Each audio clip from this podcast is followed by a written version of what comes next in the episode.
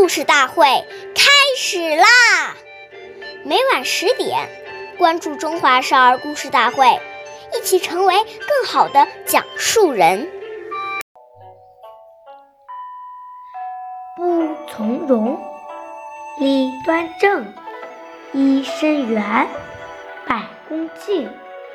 岁月易流逝，故事永流传。大家好。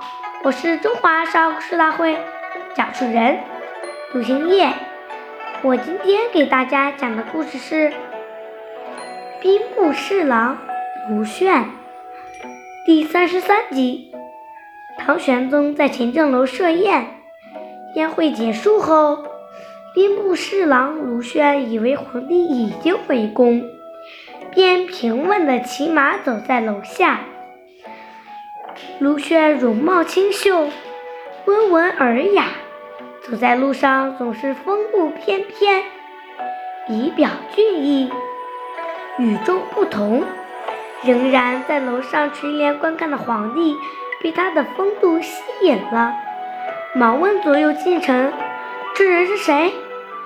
近臣便把卢旋的名字告诉了皇帝。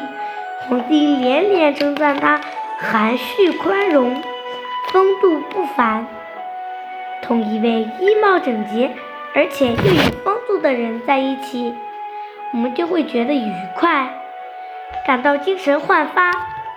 相反，同一个不讲卫生又很俗气的人在一起，就会感到很难受了。下面有请故事大会导师王老师。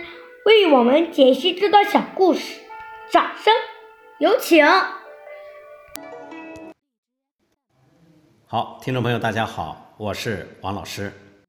我们来解读一下这个故事。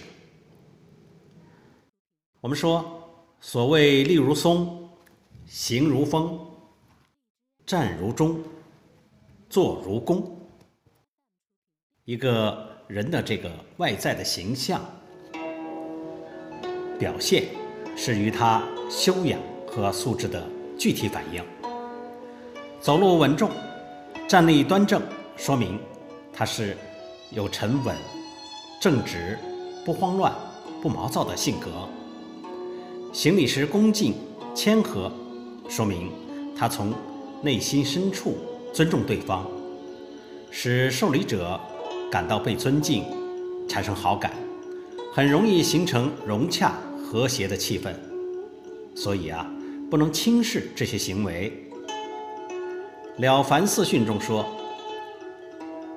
大都吉凶之兆，蒙乎心而动乎四体。其过于厚者，常祸福；过于薄者，常进祸。”这是告诉我们，一个人的凶福吉祸。通过这些身体的礼节行为，就可以预测他的将来如何。如果一个人的行为恭敬厚道，那么他必定有福报；如果是轻薄、傲慢、懒散，那么这种人必定会招惹祸患的。好，感谢您的收听，下期节目我们再会。